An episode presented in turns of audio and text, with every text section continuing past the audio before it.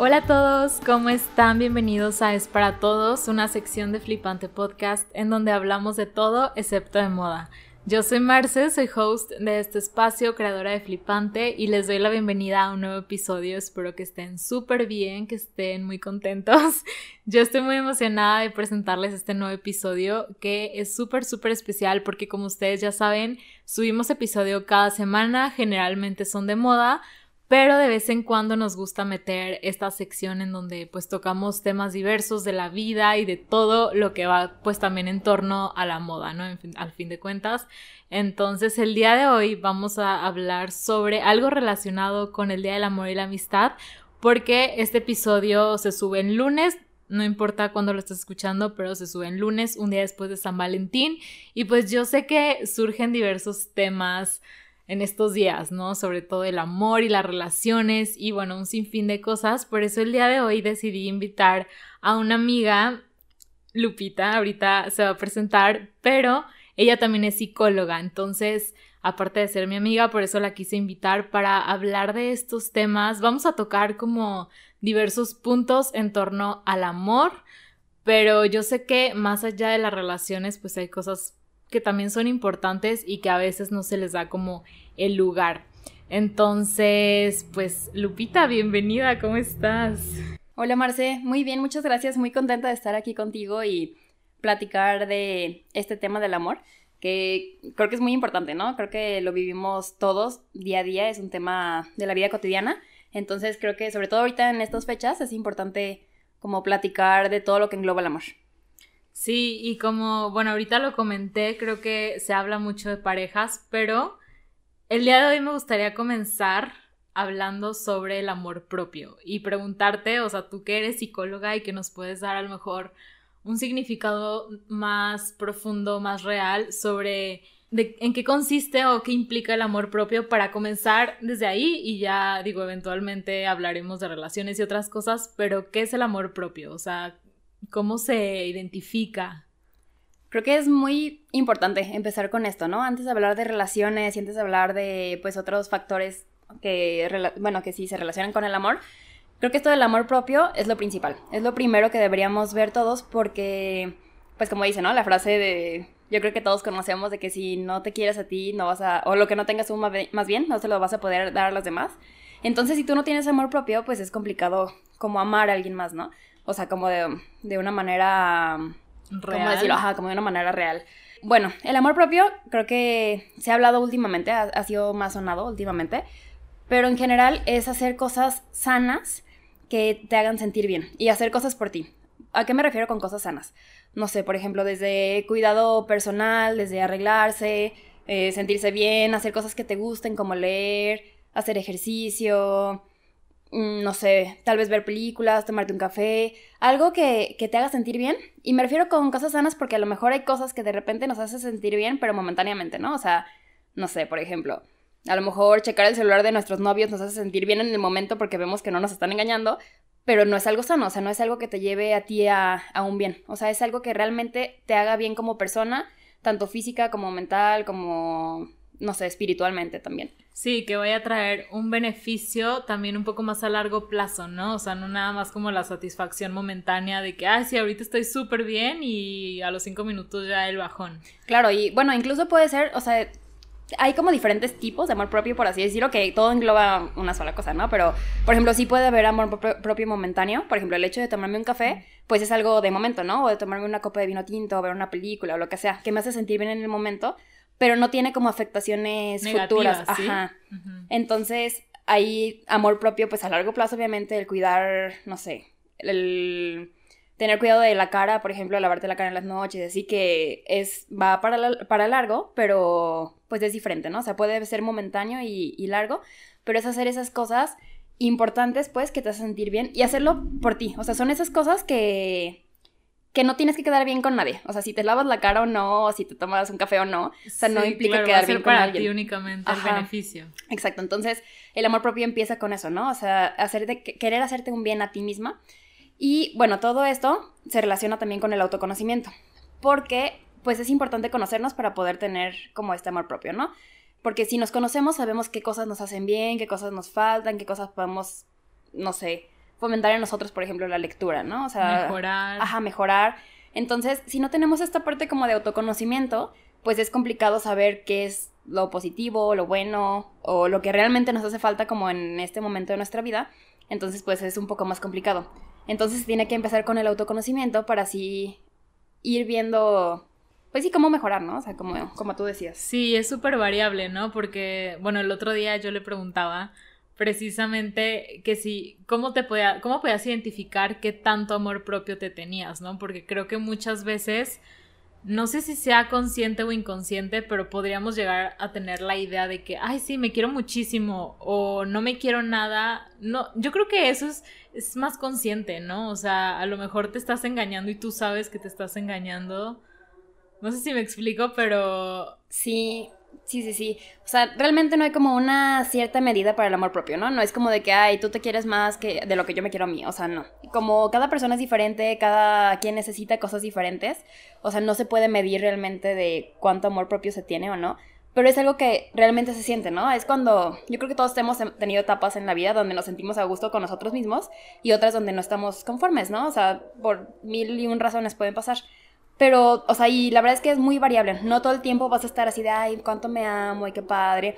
O sea, va a haber días que digas, hoy estoy súper a gusto y días que digas, no, la verdad es que hoy no me siento cómoda por cualquier situación, ¿no? Y justo en ese momento, cuando no estás como tan conforme, es cuando tienes que trabajar esa parte del amor propio. O sea, como decir, bueno, no me siento cómoda ahorita por, no sé, conmigo o por tal situación, lo que sea. ¿Qué puedo hacer para sentirme mejor, ¿no? O sea, pues no sé, desde no estar cómoda en un lugar y por ti irte para dejarte de sentirte incómoda o si no estás cómoda, no sé, tal vez trabajando o ya estás muy abrumada, a lo mejor darte un espacio de un relax, o sea, no sé, implican muchas cosas, ¿no? Y hay muchos como factores. Ajá, como muchos factores y muchas situaciones en las que se puede platicar esto, pero es justo eso, o sea, tú buscar tu bienestar y sentirte tranquila con, contigo misma o contigo mismo. Sí, creo que esta parte de autoconocimiento debe de ser pues diario, ¿no? Porque todo va cambiando y las circunstancias y incluso las relaciones, o sea, creo que está claro que debes de conocerte, debes de tener ese amor propio contigo antes de estar con alguien más, ¿no? O sea, antes de entrar en una relación, pero incluso creo que hay ocasiones me han contado, en las que, ok, ya estás en una relación y por más amor propio y autoconocimiento que tuviste antes de entrar a ella, pues tu atención se va 100% a la otra persona, ¿no? ¿Qué pasa ahí? ¿Cómo, ¿Cómo puedes como trabajar ese autoconocimiento cuando ya implica tu relación con otra persona? Creo que eso es algo muy importante, o sea, como dices, el, bueno, nunca nos dejamos de conocer, ¿no? Eh, obviamente, exacto, va cambiando la sociedad, vamos cambiando nosotros, va cambiando nuestro alrededor, entonces siempre estamos en constante cambio. Entonces, cuando entras en una relación y tú te descuidas, como dices, o tu, tu foco de, de atención pasa a la otra persona en vez de ti, creo que es algo muy común y creo que es algo que muchos han vivido, hemos vivido o han pasado, que no sabes en qué momento, ¿no? No sabes en qué momento te metiste tanto en esa relación o no que te metiste tanto, sino más bien te descuidaste tanto a ti por estar con alguien más. Se te vaya las manos, ¿no? O sea, ni cuenta te das. Sí, o sea, es algo realmente que cuando volteas atrás dices en qué momento, ¿no? Pero eso es justo lo importante, es intentar ser conscientes, primero que, bueno, antes que nada estás tú, ¿no? Y mucha gente dirá de que hay que egoísta, hay que pensar primero en los demás, pero no, realmente para poder ofrecer algo a alguien, a quien sea, tienes que saber qué tienes tú, ¿no? Si no, pues qué vas a ofrecer. Entonces es ser consciente y si tú estás en un momento de una relación que ya te diste cuenta que ya te perdiste o que ya no sabes qué onda contigo, creo que una buena opción que siempre voy a recomendar va a ser la terapia, ¿no? O sea, como el sentarte y el darte un tiempo para decir, a ver, ¿qué onda conmigo? ¿Qué pasó? O sea, no, no necesariamente necesitas terminar una relación cuando ha pasado esto, si tú no quieres terminar, pues. Pero sí es momento de poner así como una pausa en tu vida, de decir, bueno, no pausa, pues, pero como una reflexión, de ver qué onda contigo, qué dejaste de hacer por ti, por qué lo dejaste de hacer, si fue por la otra persona o si fue por tu decisión, o pues ver qué onda, ¿no? O sea, como revisar la historia Y en cualquier momento es bueno detenerse y decir, ok, dejé de hacer esto por mí, es momento de volverlo a hacer y hoy empiezo, ¿no? O sea, creo que eso es mucho también que lo vamos aplazando y decir, ay, esto me gustaba hacer, este, pero antes que tuviera novio, después ya no lo, ya no ha tenido tiempo, ya no ha podido. Es decir, ¿sabes qué? No sé, tal vez hoy no te voy a ver porque hoy quiero ver una película yo sola, o sea, y es súper válido, pero mucha gente no se atreve por el hecho de decir, ay, ¿qué va a pensar mi pareja, no? Y va a pensar que no quiero estar con él. Y en detallitos así, cositas chiquitas, nos vamos perdiendo, hasta el punto de neta de a lo mejor después decir, es que quién soy, ¿no? O sea, he estado tanto en esta relación que sé que soy quién soy contigo, pero quién soy yo sola. No, peor tantito, ¿no? De que cortas o termina por algo la relación y ya no sabes, o sea, quién eres tú precisamente, o sea, ahora qué vas a hacer con ese tiempo que a lo mejor antes invertías con la otra persona y ahora estás perdido completamente, ¿no? Sí, claro, ¿no? Es un... Ajá, yo lo decía en el mejor de los casos que te des cuenta dentro de la relación y no quieres terminar, pero sí cuando terminas y ves esto en retrospectiva que no sabes quién eres tú, o sea, es una confusión de identidad terrible, ¿no? Que ha llegado muchas personas a terapia a decir, pues es que no sé qué onda conmigo, no sé quién soy. Entonces, pues es literal desde el inicio volverte a conocer, ¿no? Y volver a decir, a retomar quién eras tú. Pero sí es una pérdida de identidad muy, muy cañona que es algo muy cotidiano. Y luego peor también porque te pierdes tú, pierdes también, no sé, muchas veces se pierde el área social. Entonces, exacto, llegas a terminar. Los amigos y todo, ¿no? Porque muchas veces se le da tanta prioridad a la pareja que dejas, descuida lo demás, ¿no? El área familiar, social, personal. Entonces, exacto, si llegas a terminar, o sea, es un, una duda, no sé, horrible de que qué voy a hacer con mi vida, ¿no? ¿Qué voy a hacer si dejé todo por esa persona? Entonces, por eso es súper importante antes que nada, pensar en nosotros mismos. O sea, antes que nada estás tú y antes que nada, antes que tu pareja, antes que tu familia, antes que tus amigos, estás tú. Y les digo, no en una parte egoísta, sino en una parte realista de decir, tú te tienes a ti y ya, ¿no? Lo demás siempre va a ir cambiando. O sea, todo está en constante cambio, hasta tú. Pero tú eres quien te puede, pues no sé, tú eres el que puede controlar como, como ir mandando, ¿no? De, ok, hasta aquí esto, ¿qué más puedo hacer? O sea, ¿cuál es esa línea que ya no permito como atravesar? Exacto, y ahorita que dices eso de la línea, yo creo que una de las partes más importantes del amor propio es saber poner límites, ¿no? Límites a ti mismo, o sea, qué cosas sí sabes que puedes hacer, qué cosas no, o sea, límites sanos, pues, límites sanos a tu pareja, sobre todo ahorita pues platicando de esta parte de las relaciones, ¿no? Límites sanos en tu familia, en tus amigos, o sea, el, hecho de poner límites, de decir, mira, hasta aquí puedo, puedo con esto, y esto neta no puedo, o sea, es súper sano y súper recomendable porque eso te ayuda a ti a estar bien, o sea, porque si no empiezas a aceptar cosas que no quieres, como esta parte, ¿no? De las relaciones que te empiezas a a meter tanto en la relación que dejas muchas cosas. Que se te va como tu propia esencia, o sea, tu personalidad, tus gustos, todo. Y realmente es algo que se va de las manos, o sea, realmente no lo controlas, no es algo que tú digas, que tengas bien medido de que, bueno, no sé, hasta este momento pasó esto, o sea, no, es algo que se te va de las manos que ya cuando te das cuenta dices, ¿en qué momento pasó todo esto? ¿En qué momento permití todo esto? Y todo eso por no tener límites claros, contigo sobre todo, principalmente,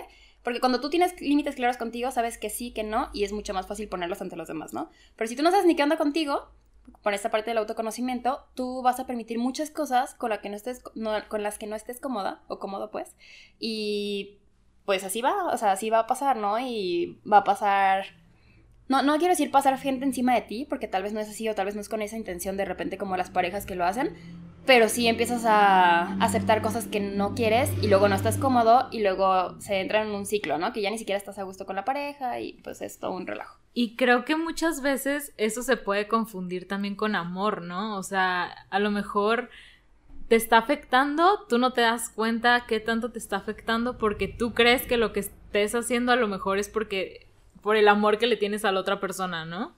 De que sí, me estoy entregando todo mi tiempo, todas mis ganas, todo, todo, porque lo quiero, porque la quiero, ¿sabes? O sea, más allá de, de ponerte a pensar realmente qué es lo mejor para ti. O sea, como que lo dejas en segundo plano. Claro, y yo creo que nadie hace esto, como dices, o sea, lo, lo disfrazas de una manera que tú dices, ay, es por amor, ¿no? Pero nadie hace esto por decir, ay, voy a perder mi personalidad y luego ya no voy a saber quién soy. Obviamente no, pues, o sea, nadie busca eso. Pero lo empiezas a disfrazar tú con esta parte del amor, pero que, no sé, yo creo que cuando estás en una relación no sana se siente y se sabe. Tal vez a lo mejor no lo aceptas, pero hay algo en ti que dice, esto no está chido, ¿no? O sea, y esto no está padre, esto no es normal. También de repente cuando las personas externas te empiezan a decir cosas, o sea, tú ya decides si aceptas o no aceptas lo que te dicen. O sea, no, no en un punto de que se metan en tu relación, sino decir, oye, noté esto, noté lo otro. O sea, creo que hay gente que se preocupa por ti y es más fácil de repente ver afuera las situaciones. No sé, yo me imagino como con una lupa, ¿no? Cuando tienes una lupa muy cerquita de las cosas, pues no se ve, o sea, se ve distorsionado. Y cuando alejas un poquito más la lupa, se alcanza a ver un poquito más. Entonces, cuando tú estás cerca, muy cerca de una relación, este, así, no, muchas veces no alcanzamos a distinguir. sabemos que algo está raro, ajá, sabemos que no está claro, pero, pero no alcanza a, distinguir. Y alguien de afuera, o incluso tú mismo, cuando te alejas un poquito de eso, dices, ay, eso está padre, o esto no me gusta, o eso, ¿no? ¿Qué está pasando? Ajá, exacto, ¿qué está pasando? Sí, por eso creo que antes de entrar en una relación, debes de, de tener trabajada la parte, bueno, como ya mencionamos ahorita, del autoconocimiento y todo eso, pero que va de la mano con la madurez. O sea, independientemente de la edad, porque creo que, digo, la madurez no, tampoco tiene una edad de que hacia ah, a partir de aquí ya, ya eres maduro, no, pero sí creo que debes de tener como un trabajo previo para saber quién eres, porque creo yo que, bueno, es, esta, pues este momento le llega a cada quien en diferente etapa de su vida, ¿no? Exacto, incluso dentro, o sea, cuando ya estás dentro de una relación, bueno, lo ideal sería como dices, ¿no? A lo mejor trabajarlo primero, saber tú quién eres, para ya de ir poderte compartir con otra persona. Pero si ya estás en una relación y no hubo este proceso previo, nunca es tarde. O sea, nunca es tarde para darte un respiro y decir, a ver, quién soy, qué quiero, qué límites quiero poner, esto sí me gusta, esto no me gusta. Y aunque ya estás en una relación, ¿no? Y a lo mejor de repente la pareja sí se puede sacar de onda de que, oye, antes pasaba esto y ahorita ya no, ¿qué pasó? Pero está bien y siempre se puede, o bueno, siempre se debe más bien, trabajar como esta parte de amor propio y de límites y de saber qué quieres en una, en una relación. Porque eso ayuda a que sea una relación sana, ¿no? O sea, creo que también de repente tenemos medio distorsionado lo que es una relación sana. No sé, sobre todo creo que por la cultura, pues, mexicana en la que vivimos. Latina. Ajá, latina en general. Pues ya sabemos, ¿no? Que hay mucho machismo y que está como, pues, toda esta cultura no tan padre. Y de repente, por ejemplo, normalizamos los celos, ¿no? Que es decir, ay, qué bonito, me cela. O de que sí le importa porque me cela. Pero esto no es normal, o sea, esto, los celos vienen de, de que una persona es, ¿cómo decirlo? Como una posesión, por así decirlo. O sea, como de, como eso es mío y siento que me lo están quitando, pues entran los celos, ¿no? Pero de inseguridad también, de inseguridad de la otra persona. Claro, de sentir que la persona se te va a ir y también hay de celos a celos, ¿no? O sea, está súper bien, son, emociones, las emociones nos llegan a todos, creo que todos en la vida hemos sentido celos, pero hay, o sea, más bien es cómo manejas tus celos. Si vas a llegar y le vas a decir a tu pareja que ya no puede hablar con la, tal persona, o le vas a checar el celular o así, o decirle, oye, ¿sabes qué? La verdad es que esta situación me incomodó un poco, me sentí así, pero hablar desde lo que tú sentiste, ¿no? No de lo que la persona que hizo, o sea, más bien el acto que hizo la persona estuvo mal. Así de que te vi con este amigo y estuvo mal, no, sino más bien decir, oye, cuando yo vi esto, me sentí de tal manera.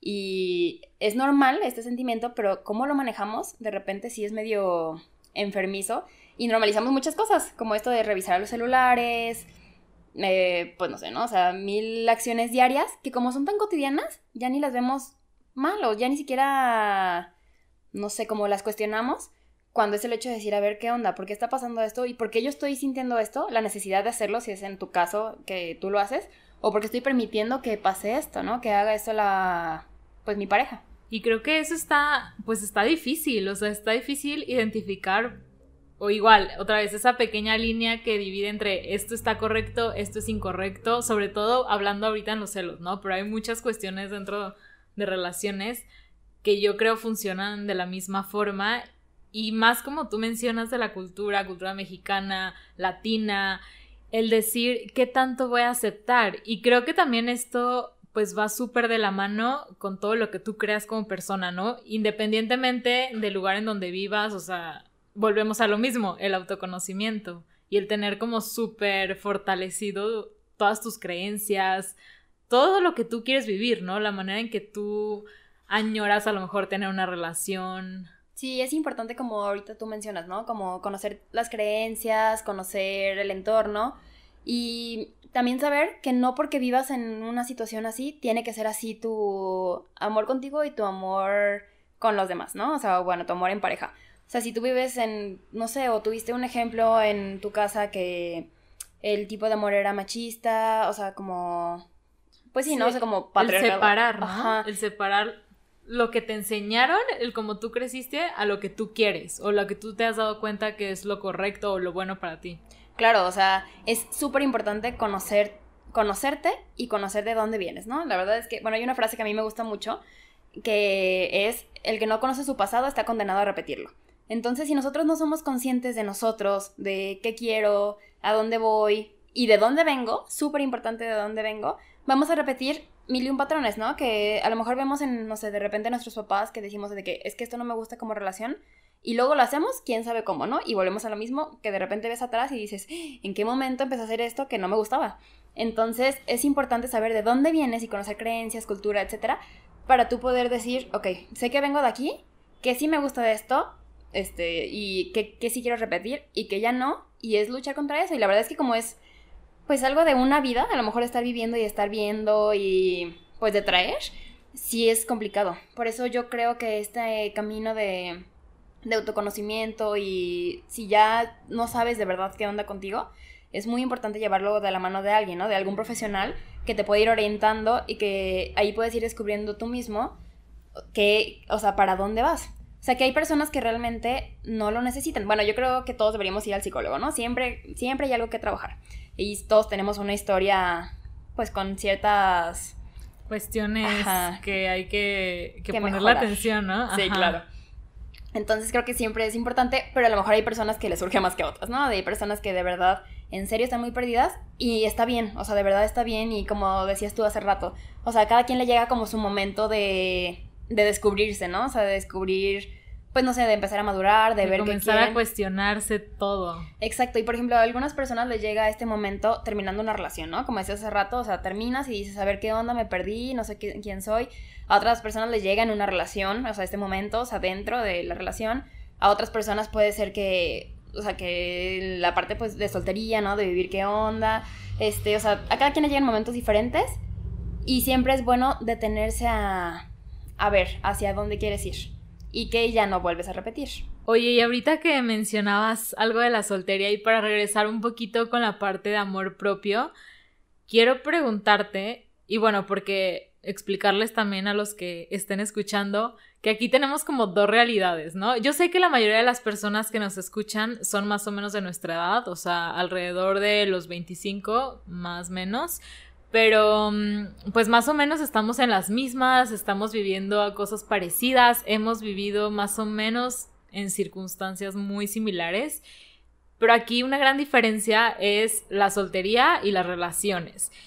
Y quiero, quiero compartir, o sea, también aquí con Lupita, entre las dos, más o menos, cómo se ha vivido ese amor propio, porque bueno, por un lado estoy yo, que he estado como en soltería, ¿no? O sea, el, platicar para las personas que se puedan identificar conmigo, cómo, cómo se vive, incluso para personas que a lo mejor han estado muchos años en relaciones y que ahorita a lo mejor acaban de cortar, acaban de terminar una y que se sientan perdidos por no saber cómo vivir tal cual estando solos, ¿no? Y por el otro lado, Lupita, que pues ha tenido un par de relaciones y que a lo mejor su relación más antigua comenzó estando pues joven, digo, ahorita nos contará a qué edad, pero sí, o sea, estas dos, estas dos maneras de ver como el amor propio, ¿no? En relación y en soltería. Pues sí, por ejemplo, en, bueno, dentro de mi experiencia, yo empecé pues con novios muy chiquita. Eh, mi primer novio creo que tenía 13 años y duré con él dos años, uh, hasta los 15. Y luego mi relación como, bueno, esa fue como una relación más, pues sí, como más informal, ¿no? O sea, Sí, pues estaba chiquita, o sea. Sí, por la edad y todo.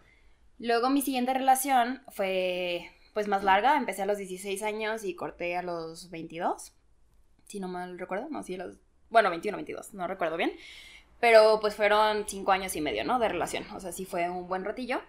Y esta parte del amor propio se me hace muy interesante verlo en, pues no sé, en retrospectiva. Retrospectiva. Porque yo creo que, pues sí, como esta parte de, de las relaciones que tuve, me ayudó mucho a crecer y a conocerme, ¿no? Como empecé chica, o sea, a entrar a, relaciones, pues la verdad es que pues fue en la adolescencia, ¿no? Tú no sabes ni qué onda, ni qué está pasando y es en el momento que se empieza a formar como la personalidad o se empieza a constituir pues más fuertemente. Entonces, eh, pues yo aprendí mucho de mí ahí.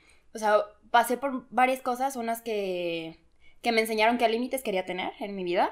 O sea, cosas, o sea, no sé, por ejemplo, situaciones que yo decía, a ver, es que esto no me gustó, entonces, pues límites, ¿no? O sea, esto sí, esto no. Y ahí fui conociendo que quería más o menos una relación, ¿no? O sea, y a lo mejor en muchas partes que quería y en muchas partes también que no quería, que se me hace más importante. Como qué cosas no vuelvo a, a buscar o no se, hace, no se aceptan ya, o cosas así, ¿no? O sea, que vas viendo pues vas formando pues parte de tu criterio y, y, de amor propio. Sí, literalmente también como de los errores aprenden, ¿no? O sea, de lo que en su momento lo pasaste como bueno y que ya de plano dices no.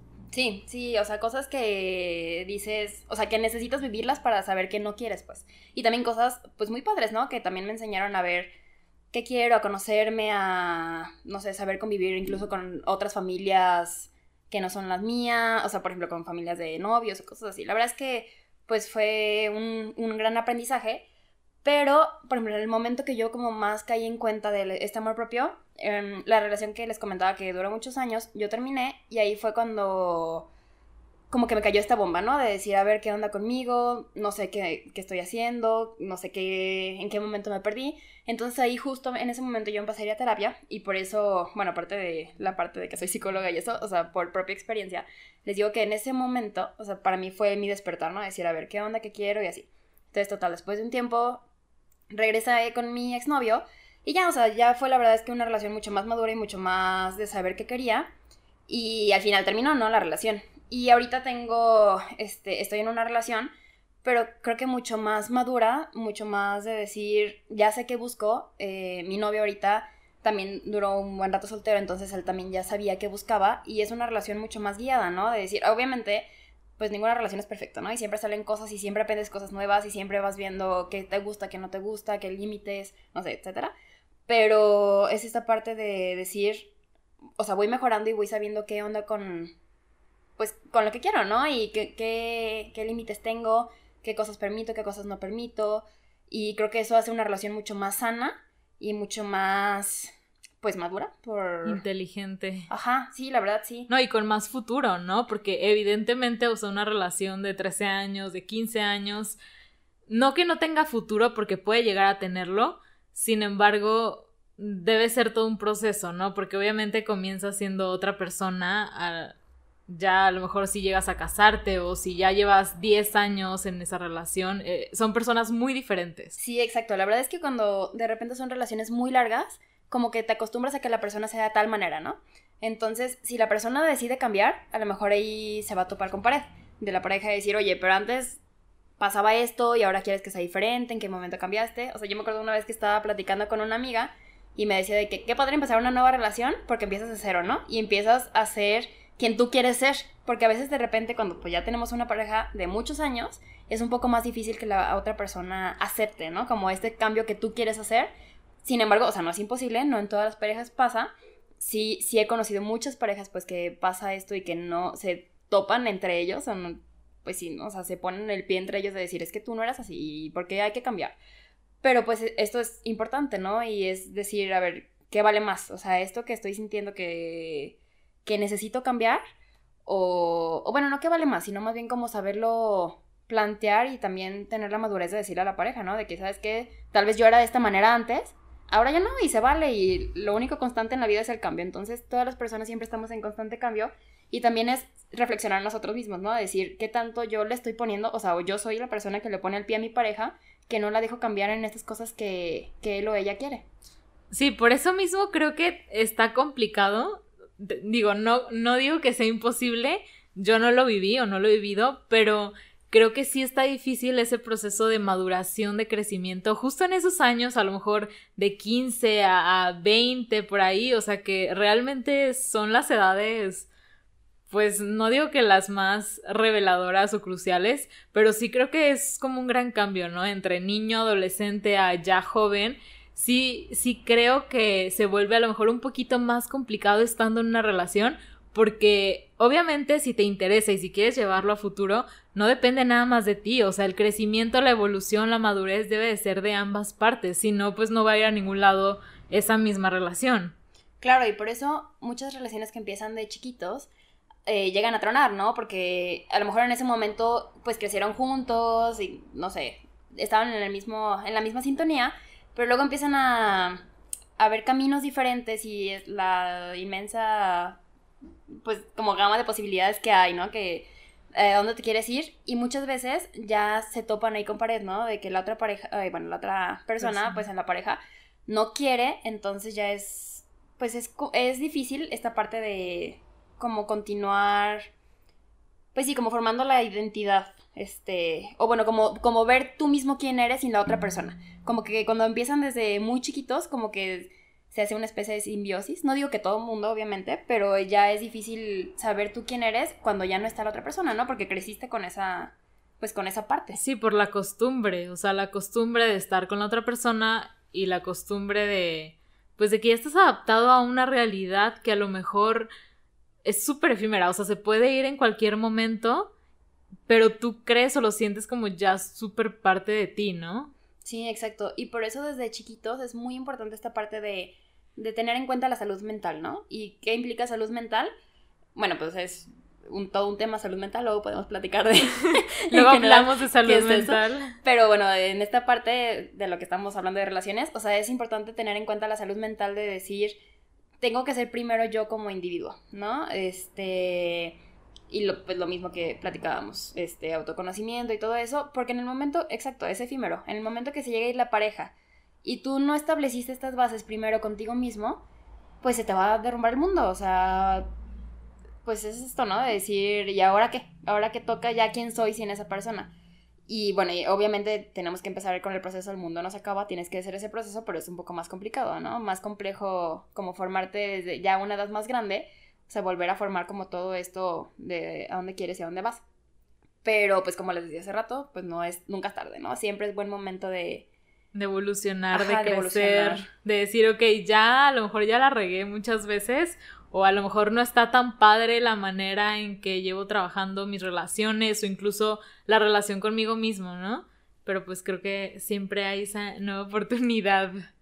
Y aparte, sí, exacto, siempre hay nuevas oportunidades, pero aparte es, no sé, por ejemplo, esta parte de también empezar en la soltería, bueno, hablando en esta hipótesis, ¿no? Que se termina una relación, empezar en la soltería con amor propio, ¿no? Ahí creo que en esa parte, cuando las personas están solteras, sí es muy importante, o bueno, es, es pues sí, es como una parte vital para conocerte, para saber qué cosas haces por ti realmente o qué cosas es para hacer por los demás, ¿no? Como en el caso que estuvieras en una pareja. Entonces, estando soltera, pues es mucho más fácil ver qué cosas haces por ti.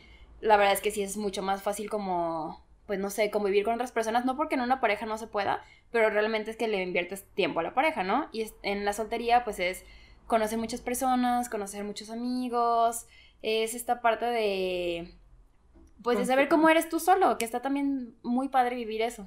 Sí, creo que, digo, ambas experiencias son importantes y están padres creo también que no, no depende, o sea, no necesitas estar solo para decir, aquí en este momento debes de trabajar en ti, o sea, como ya lo platicamos, y tampoco creo que sea un hecho de que vas a trabajar en ti estando solo, no sé si me explico, siento que hay personas o puede llegar a haber personas que se aprovechan incluso su soltería y ponen como su vida y cabeza haciendo cosas que realmente no pues no los llevan a, conocerse, aunque están solos, ¿sabes? O sea, aunque no están compartiendo su vida con alguien más, pero ni siquiera se dan ese tiempo para ellos. O sea, por eso volvemos a lo mismo, ¿no? Como el trabajar en ti, el conocerte, el tener como súper fortalecido tu relación contigo mismo. Exacto, la verdad es que sí. O sea, no. El estar soltero tampoco te es garantía de que te vas a conocer, ni el estar en una pareja es garantía de que no te vas a que no te vas a conocer, ¿no? O sea, para nada, sino más bien te conoces como en diferentes etapas a ti. Pero es importante esto, ¿no? Ser consciente en las dos situaciones, estando soltero o estando con pareja. El ser consciente, primero tú de cómo estás, ¿no? Y de qué está pasando contigo, porque muchas veces estamos en cualquiera de las dos situaciones y queremos estar en la otra, ¿no? O sea, por ejemplo, estamos solteros y siempre estamos soñando de tener pareja y cómo va a ser mi novio, mi novia, y así. Y luego estás en una relación y decías, ay, es que estar soltero estaba bien padre, la verdad. Entonces, es el, el decir, a ver, estoy en este momento, o sea... El vivir el presente. exacto, el vivir el presente y el decir, voy a conocerme y aprovechar este momento en esta situación, ¿no? O sea, porque claro que todas las situaciones nos ayudan a, a ver más allá de nosotros. Y a crecer también. Claro, o sea, es, es una buena oportunidad, pero no, es no estar en el futuro, ¿no? Y creo que eso nos pasa mucho en general, no creo que, eh, hablando de cultura, creo que... a todas las personas nos pasa. A todas las personas, como el estar en el pasado o en el futuro, ¿no? Y esa es la importancia, la importancia, perdón, de estar en el presente y de decir, pues no sé, entre más conscientes seamos, más fácil va a ser conocernos y detectar qué cosas son positivas, negativas, qué cosas queremos, qué cosas no queremos. Entonces es la, gran importancia de cualquier situación que estés. Pues aprovecharla. aprovecharla y disfrutarla y... Y decir, o sea, ok, estoy viendo esto, me toca esta realidad y decir cuál va a ser o qué provecho le voy a sacar a esto, ¿no? ¿Qué aprendizaje y hacer cosas por ti, ¿no? El, exacto, lo que decíamos al inicio de, de lo, todo lo que implica el amor propio, que en cualquier circunstancia que estés, tú puedes hacer cosas por ti. Y eres el único que puede hacer cosas por ti. Si, o sea, no, nadie puede hacer que tú te quieras si tú no lo haces. Claro, o sea, a nadie le importa, o sea, a nadie le va a beneficiar ni le va a perjudicar lo que tú hagas o dejes de hacer por ti. O sea, eso es... Claro, y acciones de alguien más obviamente te pueden hacer feliz o te pueden molestar o te pueden, o sea, pueden sacar muchas emociones, pero realmente el único que, o sea, puedes tener todo en la vida, o sea, lo que es, pues no sé, como hipótesis, ¿no? Que, que se quiere así como un amor súper bonito y no sé qué, puedes tener eso, pero si tú no estás contento contigo mismo, no vas a estar contento ni ahí, ni tú solo, ni con otras ocho parejas, que vas a estar buscando algo que te hace falta, o sea, el, el vacío es interno. Sí, porque desde fuera se puede ver todo hermoso, ¿no? De que, ay, la relación perfecta, el novio súper guapo. o sea, a lo mejor todo aparenta ser como muy sano y a lo mejor es así, pero debe de haber algo en ti que, digo, puede llegar a pasar que no esté bien o que no se sienta cómodo y creo que ahí ya va más por, por lo que estamos diciendo, ¿no? Por el aspecto ya más personal, de conocerte. Claro, ¿no? Son como estas relaciones de repente que se ven en Instagram que súper padre, todo bonito, que dices, ay, qué envidia, y los conoces, o sea, o, no sé, son amigos, ¿no? Y los conoces y tú sabes que se llaman o te cuentan. Ajá, o te cuentan y dices, ¡Ah! ¿en qué momento? Pero en Instagram, wow, ¿no? La Todo perfecto. Y yo creo que todos hemos pasado por eso, ¿no? La verdad es que sí, todos hemos pasado por un no sentirnos cómodos o tal vez congruentes con lo que decimos y de Congruentes, como el otro día hablamos de la congruencia. ah, sí, justamente. Pero sí, es, es como, sí, en el momento que tú te brinca eso que dices, a ver, esto no me está gustando, o me siento raro con esto, o no me estoy sintiendo congruente, es momento, es buen momento de hacer un cambio, ¿no? Y de decir, ¿qué está pasando? ¿Qué quiero y por qué estoy haciendo algo diferente? ¿no? Y, hacerte caso, ¿no? O sea, si algo en ti ya te está diciendo, esto está mal, esto debe de cambiar, esto no me gusta, no me, no me late como está funcionando, pues haz algo, o sea, no decir, ah, como, ah, sí, y seguir con tu vida como si nada estuviera pasando. Exacto, es esta parte de movilizarte, ¿no? Hacer algo eh, no sé, desde ir a terapia, platicar con un amigo, platicar X a la persona que más confianza le tengas, este, o empezar tú mismo, ¿no? Hacer cambios, a lo mejor no necesitas platicarlo, pero empezar a hacer cambios, porque muchas veces es cómodo, ¿no? Es por comodidad, así funciona la cosa, entonces sigues haciendo las cosas como se suelen hacer, aunque no te no, no te guste. Y esto de escucharte es súper importante, de verdad, de verdad, de verdad, todos sabemos que algo no está bien cuando, sea, cuando algo, no, no por decirlo malo, pues, pero cuando algo no nos está gustando, tu intuición te dice que no está bien. Te vibra diferente. Ajá, vibra diferente y se siente diferente. Yo creo, bueno, yo lo mido mucho en el hecho de contar. Por ejemplo, si tú no le cuentas a alguien eh, alguna situación específica, ¿no? Que está pasando en tu pareja, ¿por qué no estás contando? Porque te vas a sentir juzgado y te vas a, sabes que te van a decir, no manches, ¿cómo hizo eso? ¿Cómo te dejaste? O no sé. Y dices, mejor no le cuento ahí es cuando tú debes detenerte y decir, a ver, espérate, ¿por qué? Algo está pasando, Algo está pasando que yo ni siquiera quiero contar porque ya sé que me van a decir. O sea... Digo, evidentemente no le vas a contar todo a todas las personas, pero tienes como a esas personas o esos amigos o esa amiga que generalmente le cuentas todo, pero, o sea, entiendo por dónde vas, ¿sabes? De que esas cositas que no les dices a nadie. Claro, o sea, sí, obviamente una relación de parejas de dos, ¿no? Y si se platican cosas a externos, de repente, pues puede ser complicado.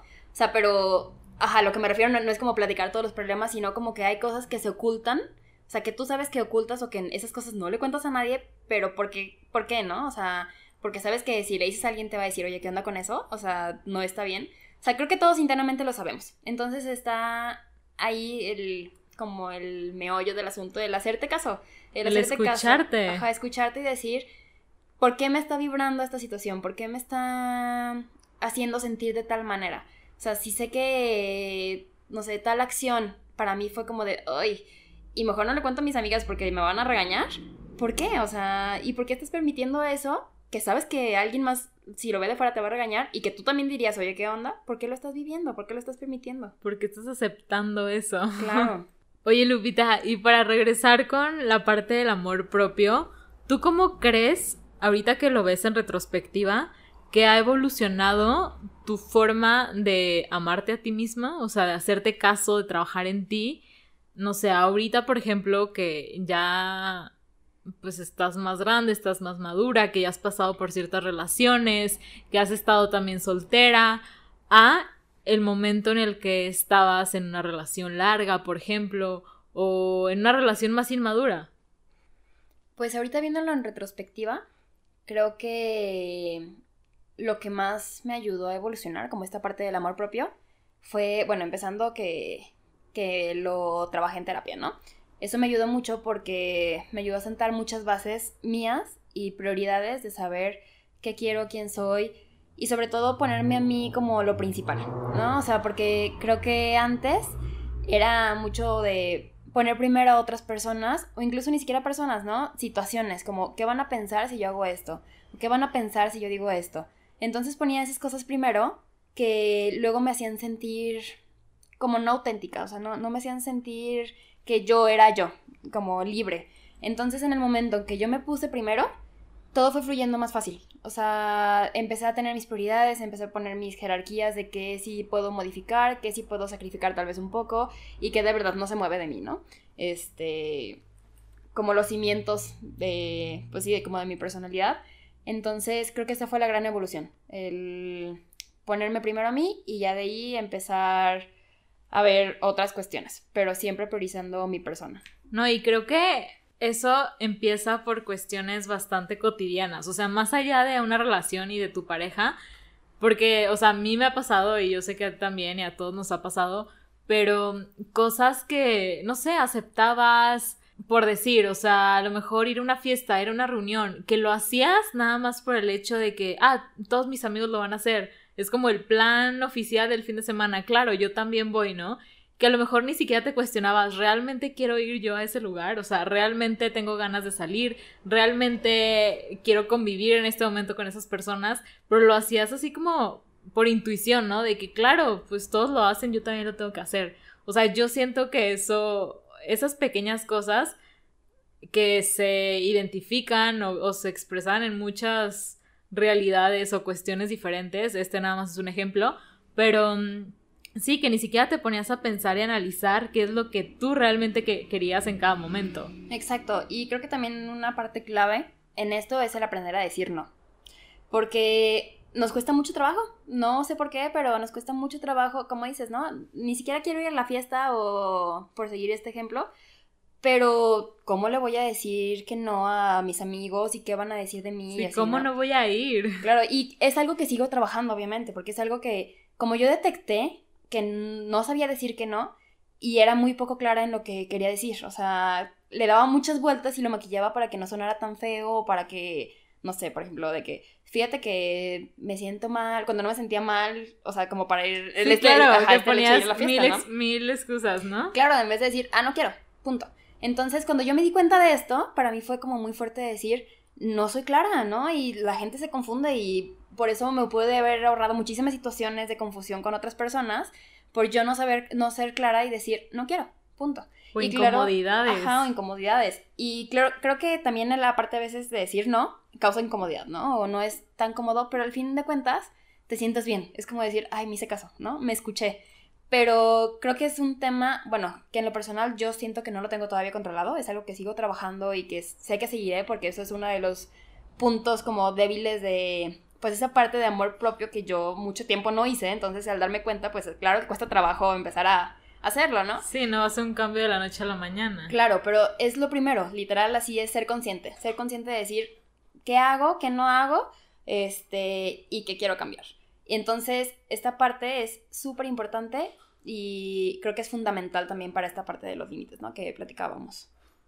Sí, claro. Y bueno, para comenzar a, cerrar, porque ya hemos hablado mucho del pasado y del autoconocimiento y de cosas que la verdad son bastante personales y únicamente volteándote a ver a ti como persona y todo lo que hay dentro de ti, pues lo puedes trabajar, ¿no? Pero me gustaría que ahora platicáramos o compartiéramos un poquito de cuestiones más reales, más tangibles, más aterrizadas, que sean más fácil de entender y también de poner en práctica para el día a día, ¿no? No importa en qué punto de tu vida te encuentres, si estás en una relación o no estás, o qué edad tengas, cosas que, que nos puedan servir para trabajar, para hacernos caso, o sea, para voltearnos a ver, para escucharnos y para, sí, para comenzar con este, o fortalecer este amor propio que nos tenemos. Pues creo que esto pues puede ser muy variable, ¿no? Porque cada persona, cada persona tiene sus métodos diferentes, pero, por ejemplo, algo que me ha funcionado a mí, y bueno, en general que recomiendo lo que ya decía, ¿no? La terapia a mí se me hace prioridad, pero también, o sea, fuera de la terapia, creo que algo que me ha funcionado mucho a mí como para ver, o sea, como para hacerme caso, para escucharme, es la meditación. Eh, llevo aproximadamente un año meditando y la verdad es que he visto muchos beneficios. Es literal escucharme y ver, bueno, ser consciente de qué pensamientos pasan por mi cabeza, ¿no? A lo mejor, eh, no sé, darme cuenta de que, ay, pienso muchísimo en esto, eh, ¿por qué estoy pensando tanto en esto? ¿Qué me hizo sentir este pensamiento? No sé, creo que esta parte de del quedarte en silencio contigo es fundamental. Y creo que también la parte de hacer cosas que te gusten, por ejemplo, a mí leer me ayuda mucho como a no sé, estar en el momento presente y aparte de aprender pues de lo que estoy leyendo, también como el hecho de... Desconectarte, de, desconectarme y de autoanalizarme, ¿no? De ver qué, qué me está pasando. Creo que también, bueno, algo que me ha funcionado mucho, sobre todo cuando estoy muy abrumada y cuando de verdad no sé qué, qué tengo, o sea, qué me está pasando, qué estoy sintiendo, es escribir. O sea, el hecho de agarrar una libreta, sentarme en mi cama y ponerme a escribir así de, a ver, pasó esto y esto y esto, entonces creo que me siento así, o no sé cómo me siento, pero eh, pues no sé, como, el empezar a, poner en lo que está en tu cabeza, eh, ponerlo en una hoja, luego es liberador. Y cuando lo lees, dices, ah, creo que tal vez me estoy entendiendo un poco, ¿no? Tal vez no en ese momento, pero tal vez días después o no sé, y luego ves en retrospectiva todo esto que escribiste y dices, mira, me sentía así en ese momento, ahora, o ahora ya puedo detectar que me sentía de esta manera. Por tal razón. Claro. como que todo se vuelve más real, más tangible. Sí, e incluso el hecho solamente de. A mí me funciona mucho llegar y tirarme en mi cama, ¿no? Y quedarme pensando de que, a ver, estoy enojada, ¿por qué? Sí, sin hacer nada. Ajá, sin hacer nada. O sea, como el. Sobre todo esto, o sea, bueno, creo que en cualquier como momento que lo veas o situación, pero el hecho de estar, de quedarte solo contigo, apagando los ruidos del exterior, creo que eso ayuda mucho, porque creo que de repente cuando nos sentimos tristes, enojados, frustrados, nerviosos, no sé, sentimientos que no son agradables, nos vamos mucho a, al ruido, ¿no? A, déjame distraigo, deja prender la tele. Distractores que te hagan olvidar lo que estás sintiendo. Claro, de que déjame, voy a tomar unas cervezas, me pongo a escuchar música. Con amigos, claro. platicar. Sí, lo que sea, pero son distractores, ¿no? Que al fin de cuentas no te ayudan a, a ver en tu interior qué está pasando. Entonces, si tú en cualquier situación, escribir, meditar, X, lo que tú necesites o lo que a ti te gusta, es quedarte contigo mismo en silencio, eso puede ser muy importante como para empezar a, a escucharte y a detectar estas cosas que, que están fallando y que no te gustan, o que estás haciendo bien incluso, o sea, incluso a mí se me hace padre también, cuando me siento muy contenta, darme un momento de decir, agradece, disfruta. Porque estoy tan feliz. Ajá, y disfrutarlo, ¿no? Porque también, pues estamos acostumbrados a o más bien queremos estar felices y cuando estamos felices es como de, bueno, espérate, pero quiero estar más feliz, o sea, como que no hay un tope. que sí, compartirlo con el resto del mundo o, o el hecho de decir, me siento mal, le hago caso únicamente a las cosas negativas, ¿no? Claro. Digo, en el mejor de los casos le haces caso, vaya la redundancia, pero mm, sí, o sea, como le das más, más valor a las cosas negativas con el fin de cambiarlo que a lo positivo, muchas veces. Claro, entonces es este, toparte con tu realidad, ¿no? Estoy sintiendo algo no, bueno, desagradable, un sentimiento desagradable. este, pues lo vivo. O estoy viviendo un sentimiento padre, agradable, también lo vivo, ¿no? Y es el hecho de que de todo se puede aprender, de la felicidad o incluso, pues creo que también cuando más aprendemos es del enojo, de la tristeza, ¿no? Porque eso nos habla de nosotros y qué nos mueve por dentro ciertas acciones o no sé, por lo que por la situación en la que te estés sintiendo así. Entonces creo que eso es lo fundamental, darte un momento para ti en la circunstancia que tú quieras, pero escucharte. Sí, compartirlo contigo. O sea, yo así lo veo. Por ejemplo, no sé, cuando estás saliendo con alguien o estás en una relación, como que te pasa cualquier cosa y luego, luego se lo, se lo compartes, ¿no? Le dices de que, hey, ¿qué onda? ¿Qué crees? Me acaba de pasar esto. Una buena noticia, una mala noticia, como que lo compartes. Creo que igual debe ser con uno mismo. O sea, me está pasando algo increíble, como tú dices, me lo voy a hacer saber. O sea, a lo mejor parece un poco ilógico porque pues te está, te está pasando a ti, ¿no? Pero creo que a veces no somos 100% conscientes de eso que nos está pasando. Y pues eso que tú dices son cositas que uno puede implementar o puede comenzar a, pues sí, a, a hacerlo como una práctica cotidiana en su vida. O sea, el escribirlo o como tú dices, el guardar simplemente silencio. Creo que hay muchísimo ruido y hay muchas personas no me incluyo tanto en esto porque yo soy más de silencio. De hecho, a veces es raro que ponga música, pero a veces la música, digo, hay de música a música, ¿no? Pero también te puede distraer, o sea, creo que un silencio es como un silencio total o, o algo que te haga entrar en un mood como más tranquilo y liberarte, o sea, como que liberarte de la realidad, del, del ruido, de lo que te abruma demasiado del entorno, ¿no? Claro, y a veces es complicado, por ejemplo, tú dices que, que tú eres como más de silencio, yo soy mucho de ruido. Y a mí al principio, cuando empecé a hacer esto de, no sé, hasta cuando entro al baño a arreglarme, X, cualquier situación, siempre tengo música. Entonces cuando yo empecé a ser consciente de esto, que dije, siempre hay ruido en mi cabeza, siempre hay ruido en mi alrededor, y, no sé, pausaba la música y me quedaba yo sola, de verdad era incómodo, o sea, era, era raro, tal vez no, bueno, no, sí, sí incómodo, Era, y era raro decir, ¿y ahora qué, no? O sea, no se escucha ruido. Entonces, es al acostumbrarte a estar contigo, o sea, algunas personas como para amarse será más fácil, otras será como más difícil para mí, pero esa es la manera de escucharte y de silenciar, pues literalmente, ¿no? O sea, todo el, exterior. el exterior. Sí, lo que esté bien o lo que esté mal, o sea, como ahorita, como ahorita lo dijimos. Y pues creo que, o sea, en pocas palabras, como vivir el presente, ¿no? Y el estar consciente de dónde estás, cómo te sientes y darle tiempo a eso, o sea, a ese sentimiento y, aterrizarlo. De alguna forma, o escribiendo, o pensando, o como tú quieras, leyendo, o sea, como tú dijiste, leyendo un libro. Creo que leer está súper padre porque te aleja de tu realidad, o sea, de lo que tú vives y de tu entorno, porque estás muy acostumbrado a convivir con ciertas personas, con sus historias, sus maneras de ser, y cuando lees un libro, pues te topas con otra realidad totalmente ajena a la tuya, o sea, palabras muy distintas. Claro. Ajá, o sea, más allá del aprendizaje que puedes obtener, depende del libro que estés leyendo, pero sí te saca como de tu zona. Sí, la verdad es que sí. Y es esto, ¿no? Dijiste la palabra clave, perdón. Ser consciente y este. Y ya también cuando seas consciente, pues ponerlo en práctica, ¿no? Y escucharte y hacer, entrar a la. al. como ya el mood de acción. Porque tampoco te sirve de nada ser consciente si también sigues en, la misma situación, ¿no? En tu zona de confort, sin moverte, sin, no sé, sin hacer lo que, sin seguir lo que tú estás sintiendo. Entonces es primero ser consciente y luego atreverte a hacerlo. Que es difícil, es difícil salir de zona de confort, es difícil hacer cosas diferentes, porque obviamente, ¿no? Es normal y entra miedo y es decir, y si, o sea, no conoces lo que está fuera de eso, o sea, no conoces fuera de esa zona de confort que haces diario, no conoces qué va a pasar estando pues del otro lado, ¿no? Pero es hacerte caso y decir, va por mí, porque no estoy cómodo aquí, es momento de moverme y de verdad es que siempre es satisfactorio, pues, o sea, el cambio siempre es bueno y a lo mejor aunque no te guste ese cambio, eso te va a llevar a otro cambio que sea más agradable. Oye, Lupita, y ahorita hablando de libros, ya para cerrar y concluir esto, no sé si tengas algún libro que nos puedas recomendar, que te guste, o sea, a lo mejor no necesariamente como de, de, bueno, sí, o sea, se puede de amor propio o de algo que vaya relacionado a todo lo que hemos estado hablando en este momento.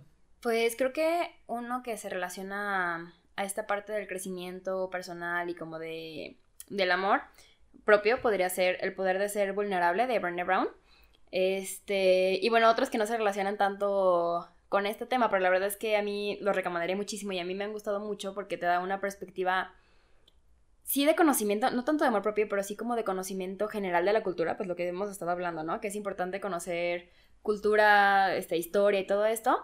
Sería el de, de Sapiens, de Yuval Noah. Y también el de Homo Deus, del mismo autor. Es como la secuela de este de Sapiens.